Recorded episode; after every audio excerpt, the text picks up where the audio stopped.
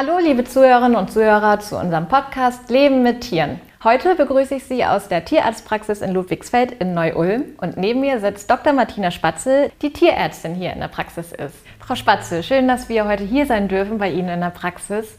Sie sind Tierärztin. Für viele ist das ja, oder für viele Kinder vor allem, glaube ich, ein Traumberuf. Ähm, wie sind Sie dazu gekommen? Mögen Sie ein bisschen was dazu erzählen?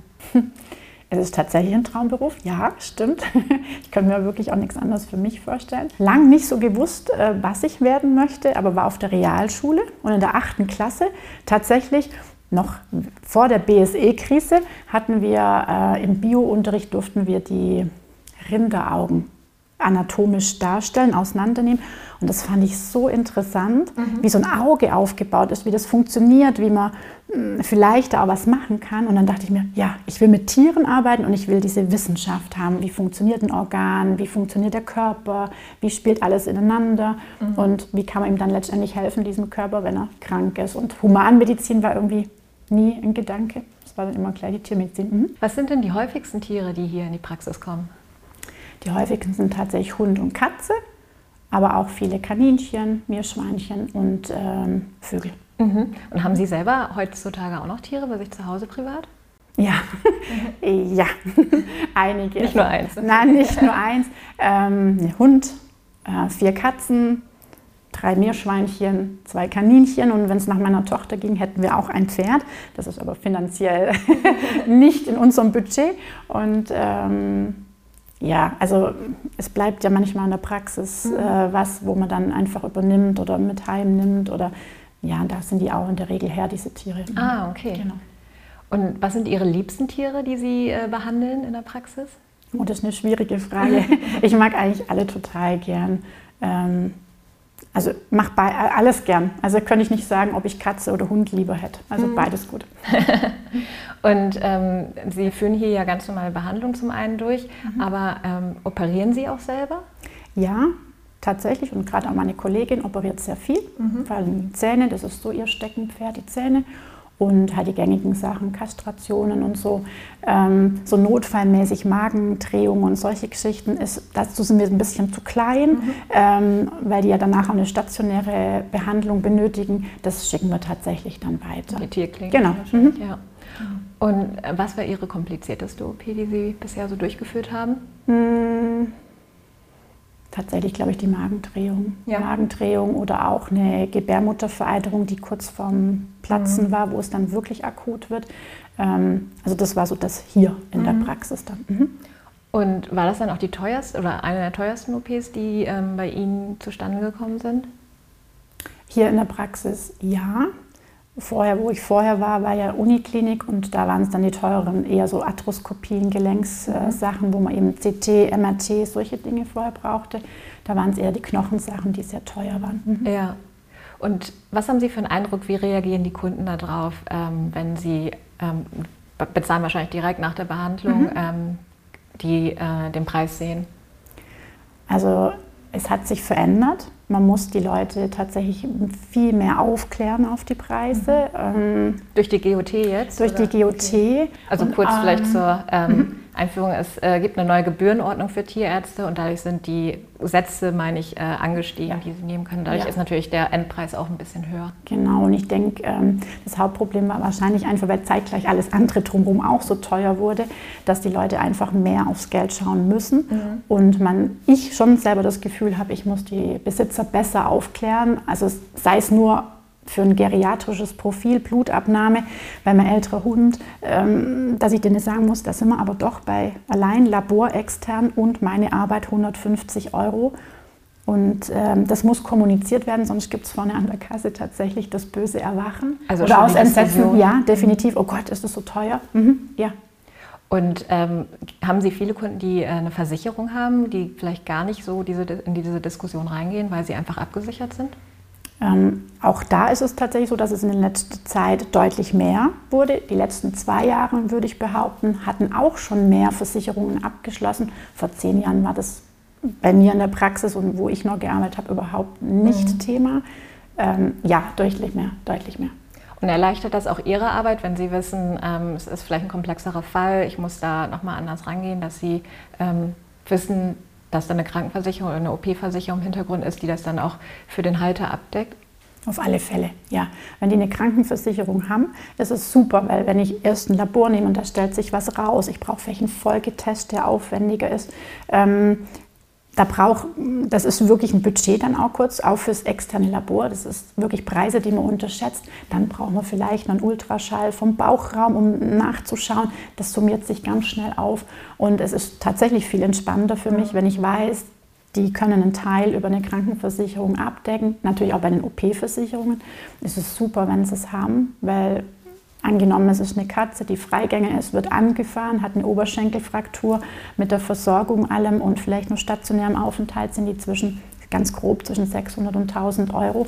Und das haben halt mittlerweile nicht mehr, nicht mehr alle in der Portokasse, ja, muss ja. man einfach sehen. Und ich sehe selber, meine eigene Katze wurde angefahren und ähm, hatte eben so eine Oberschenkelfraktur am Sonntag im Notdienst. Ähm, ich hatte da 2800 Euro für alles und habe ich selbst schlucken ja. müssen. Also ja. von daher ist, wenn man eine Versicherung hat, ganz toll. Sie sagten gerade schon Frakturen nach Unfällen oder ähnliches. Gibt es bestimmte Bereiche, wo eine ähm, Krankenversicherung dann besonders viel Sinn macht oder auch eine OP-Versicherung? Eben bei Frakturen mhm. macht es sehr viel Sinn. Bei großen Hunden, die einfach gerne eine Magendrehung haben können, ähm, macht es da auf alle Fälle Sinn, weil da ist man auch noch Budget im Notdienst bei Magendrehung, großer Hund bis zu 5000 Euro mit diesem mhm. dreifachen Satz dann. Ähm, da macht es auf alle Fälle viel Sinn. Und ähm, gerade auch bei den Freigängerkatzen, ja. da weiß man nie, was sie draußen treiben, wem sie begegnen. Und da ist eine Fraktur nicht ausgeschlossen. Ne? Klar können die eine Versicherung abgeschlossen haben und äh, sie brauchen es nie, dann haben sie es natürlich umsonst mhm. bezahlt, aber es macht schon, es entspannt die Leute und auch mich total, wenn sie es haben. Ja. Also die Haltungsform wie bei einer Katze äh, kann auch ausschlaggebend sein. Ähm, mhm. Die Herkunft eines Hundes, also wenn ich jetzt zum Beispiel an Tierschutzhunden denke, ähm, haben Sie das auch häufiger, dass da vielleicht nochmal Krankheiten auftauchen, die ja. am Anfang nicht ersichtlich sind? Ja, definitiv. Also alle Hunde, die aus dem Ausland kommen ähm, und hier zur Erstvorstellung kommen, rate ich immer nach sechs Monaten nach Einreise das komplette Reiseprofil abzunehmen, was weiß ich, Babesiose, Leishmaniose, das waren ja so klassische Erkrankungen früher für die mhm. Südländer, also Italien, Spanien und mittlerweile sind es rumänische Hunde, bulgarische Hunde und die nehme ich da immer mit rein und rate es den Leuten zumindest an, aber auch da ist es so, das externe Labor zum Beispiel kostet da 250 Euro ohne meine Arbeit mhm. und das ist dann vielen zu viel. Ja. ja. Und wenn sie natürlich eine Versicherung haben, die das tragen würde, super. Ja. Mhm. Ähm, das sind zum einen natürlich dann die Tierschutzhunde und dann gibt es natürlich ja auch Rassehunde, die vielleicht anfälliger für Krankheiten mhm. sind. Mhm. Ähm, welche Rassen sind das, die äh, häufiger bei Ihnen in der Praxis sind? Das kann ich tatsächlich gar nicht so pauschal sagen, dass es klassische Rassen sind, die jetzt kämen. Ähm Oder anders gefragt, ähm, was sind so typische rassespezifische Erkrankungen vielleicht?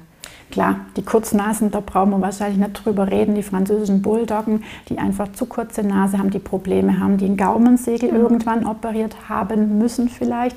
Ähm, der Chapey, der Faltenhund, der mit Hautproblemen generell einhergeht, das sind so die klassischen Hunde. Ne? Ähm, so Hunde wie der Labrador oder auch der Golden Retriever, die gern, oder der Schäferhund, große Hunderassen, die gern mit dem Ellbogen Probleme haben könnt, können, müssen ja nicht mhm. können. Ja.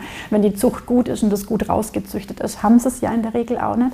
Aber ähm, das sind die, die kommen können. Ja. Mhm. Und, ähm, aber so hier in der Praxis selber, muss ich sagen, habe ich eigentlich nicht welche, wo ich sagen würde, ja genau, das ist der Klassiker. habe ich nicht, nein. Also der Dalmatiner oder ähnliches? Nee, gar nicht. Habe ich tatsächlich einen und der hat keine Probleme. Umso besser. Mhm. Ähm, kommen die ähm, Katzen- oder auch Hundebesitzer denn eher zu früh? Also sind sie eher ähm, häufig so, dass sie sagen, oh, da könnte was sein, ich lasse das lieber mal abchecken? Oder sind es auch häufig Fälle, wo, wo sie sagen, oh, wären sie mal doch lieber früher gekommen? Ähm, wie rechtzeitig sind die Hundehalter und Katzenhalter? So? Sowohl als auch. Also es gibt wirklich Leute, die ganz früh kommen, die beim ersten Anzeichen, also angenommen, der Hund guckt nur ein bisschen krumm, äh, sagen, der ist halt komisch. Ich gehe lieber, die sind super besorgt und kommen.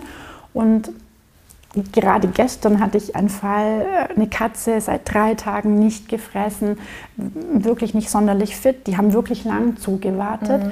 Aber da war es wirklich auch so ein Fall, ein bisschen knapp bei Kasse, wenn man es so formulieren mhm. darf. Und ähm, haben dann eben gedacht, ah ja, das wird ja vielleicht von allein wieder gut. Ja, Wurde es nicht, ja. Und die haben dann wirklich, da geht es jetzt auch um eine Zahn-OP, die sie aber nicht gestemmt kriegen. Ja. Mhm. Wann ist denn so der Zeitpunkt, woran merke ich, äh, wann ich zum Tierarzt gehen sollte, wenn es meinem Tier nicht gut geht? Woran also, mache ich das also fest? Bei den Katzen zum Beispiel, wenn die Fieber haben, dann ziehen die sich zurück, mhm. laufen ganz wenig, weil die ganz doll Gliederschmerzen haben. Ähm, wenn die nicht zum Fressen kommen, wenn die auch unaufmerksam sind, zum Beispiel ein Hund, der nicht auf die Glocke geht, wenn ich heimkomme oder sich nicht freut, wenn ich eben ums Eck komme. Das sind schon so Anzeichen, mhm. wenn die sich so zurückziehen, so in sich gekehrt sind. Ähm, Soll ich dann schon zum Arzt gehen oder kommen erst wenn es über mehrere Erbrechen, Tage Durchfall ja. wäre so der Klassiker. Wenn es mehrere Tage komisch ist, ja. dann würde ich gehen, jetzt nicht ad hoc, ja, aber ja, man kann als Besitzer ja durchaus mal selber ähm, Fieber messen und gucken, ne, ob es irgendwie da ungut ausschaut und dann gehen. Aber man, man merkt es an. Die ja. Leute spüren es, die haben eine Intuition. Ich glaube, ähm, ich verlasse mich immer auf die Besitzer, die haben meistens ein gutes Gefühl für ihre Tiere. Ja. Was kann ich denn so im Alltag tun, damit mein Hund oder meine Katze auch einfach langfristig gesund bleibt und äh, sich eines langen Lebens mhm. erfreut? Im Alter, also ab 10 ganz grob bei den Katzen, rate ich meiner Kundschaft tatsächlich immer, einmal im Jahr ein Blutbild zu machen, dass man einfach bei den Katzen schaut, die Nieren machen da mit 14 ganz grob mal so ein bisschen schlapp und dass man im Vorfeld schon sieht, wo läuft es hin, dass man im Vorfeld vielleicht schon das Futter umstellen kann. Ähm, dann kann man das ganz lang rauszögern. Bei Hunden ist immer gut, der Zahnstatus zu machen, weil die verschleiern ganz lang Zahnschmerzen. Auch einmal im Jahr dann? Am ja, oder meistens kommen sie ja zum Impfen, dann hat man es da ja schon mit drin. Mhm. Und auch da vielleicht ab und zu mal ein Blutbild, weil oft ist es ganz schnell, dass sich es verändert und ähm, dann sieht man es ja schon. Ja. Ähm, und was würden Sie sagen, äh, sollte man als erste Hilfeset quasi immer zu Hause haben, um direkt reagieren zu können? Ja, sehr gut. Jetzt muss ich gerade überlegen, was habe ich daheim? ähm, für den Hund habe ich tatsächlich immer was für den Durchfall zu Hause mhm. ja, oder Erbrechen. Das sind, ähm, darf ich Werbung machen? Wahrscheinlich nicht. Ähm, ich habe tatsächlich ähm, entweder Vomisan, das sind so pflanzliche Tabletten zu Hause, oder Entrogast für den Durchfall mhm. zu Hause. Das sind große Tabletten, die man bedenkenlos geben kann. Ähm, das habe ich tatsächlich für meine Hündin immer. Und ähm, für die Katzen, äh, eigentlich für die Katzen selber brauche ich nicht so viel.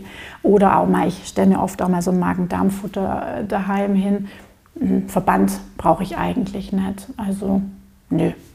Mal irgendwie eine kleine Wunde oder so zum Versorgen. ja, dass man vielleicht ein Octanisept-Spray, so ein kleines zu Hause hat, mit dem das brennt nicht, mit dem kann man schön sauber machen. Vielleicht ein bisschen in, ähm, eine Mullbinde ja. und so ein äh, Koflex-Binde, dass man es verbinden kann. So, das ist vielleicht für den ersten Notfall genau gar nicht so verkehrt. Mhm. Gut, ich weiß jetzt auf jeden Fall, dass ich erstmal gleich zu Hause meine äh, Erste-Hilfe-Box ein bisschen ein paar andere Mittel mit reinpacke. Ähm, mhm. Ganz herzlichen Dank, Frau Dr. Spatze, dass Sie heute in unserem Podcast zu Gast waren. Und äh, liebe Zuhörerinnen und Zuhörer, vielen Dank fürs Zuhören. Ich hoffe, Ihnen hat es gefallen und ich freue mich, wenn Sie beim nächsten Mal wieder einschalten.